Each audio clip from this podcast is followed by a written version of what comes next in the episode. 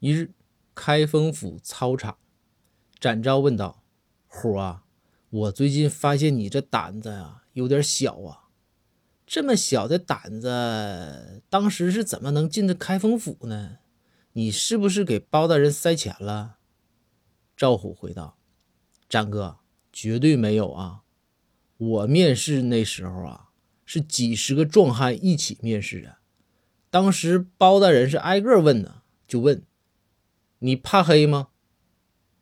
别人都特别傲娇，就说：“大人，我们不怕黑，贼狂。”这个时候，等包大人走到我面前，就问我：“说你怕黑吗？”